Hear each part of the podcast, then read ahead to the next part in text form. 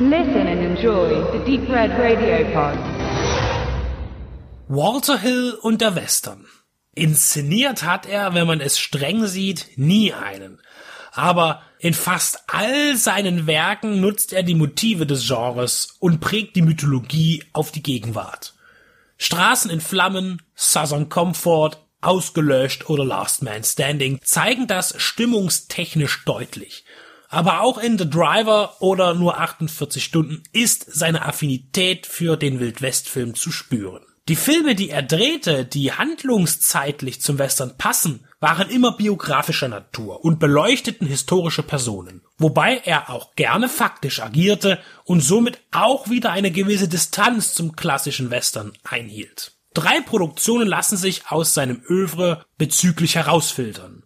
Long Riders 1980 der sich mit Jesse James beschäftigt, Geronimo 1993 über den widerständigen Apachen Goyakla und 1995 Wild Bill. Eine Betrachtung des Lebens des als rechtschaffenden Revolverhelden eingestuften Wild Bill Hickok, der auch in der HBO-Serie Deadwood eine Rolle spielt, deren erste Episode Walter Hill inszenierte. Explosive Media widmet sich mit einer neuen VÖ auf Blu-ray Disc Hills Geronimo nach einer Geschichte, die John Milius über die amerikanische Legende erdachte, wobei der Begriff Legende in Zusammenhang mit der Nationalisierung amerikanisch nicht gut passt, was ich im Weiteren erklären soll. Kurz zur Sache. Die Armee der USA versucht die noch nicht von ihnen ausgerotteten restlichen Indianer zusammenzutreiben und in Reservate zu internieren.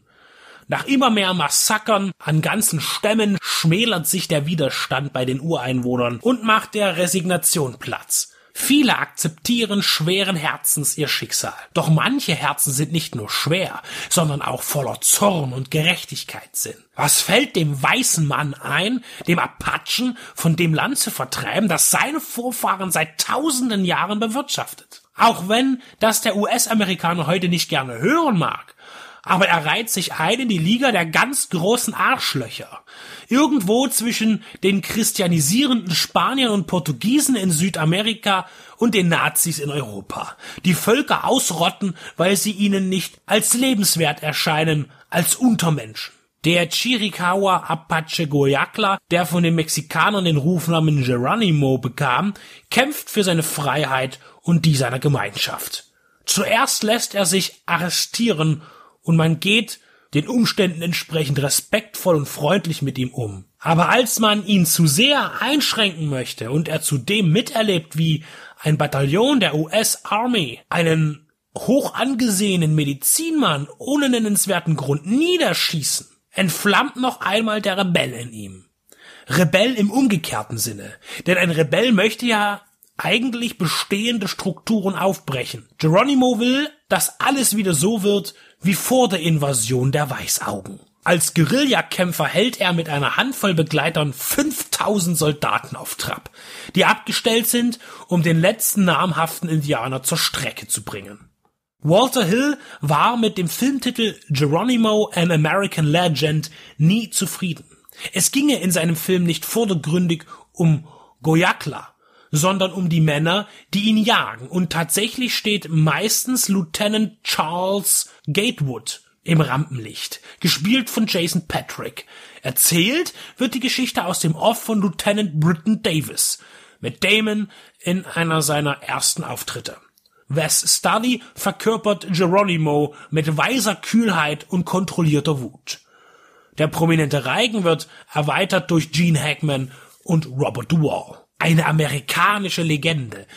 Klingt auch, wenn man auf den Umgang mit der nativen Bevölkerung Nordamerikas schaut, sehr höhnisch. Eine Legende ist Geronimo sicherlich, aber keine amerikanische. Wenn dann eine der Chiricahua Apachen. Millionen von Indianern lebten in hunderten Stämmen vor dem Überfall der Europäer auf den nordamerikanischen Kontinent. Heute liegt ihr Bevölkerungsanteil bei circa einem Prozent. Ein wahrer Genozid, der allgemein in Vergessenheit geraten ist.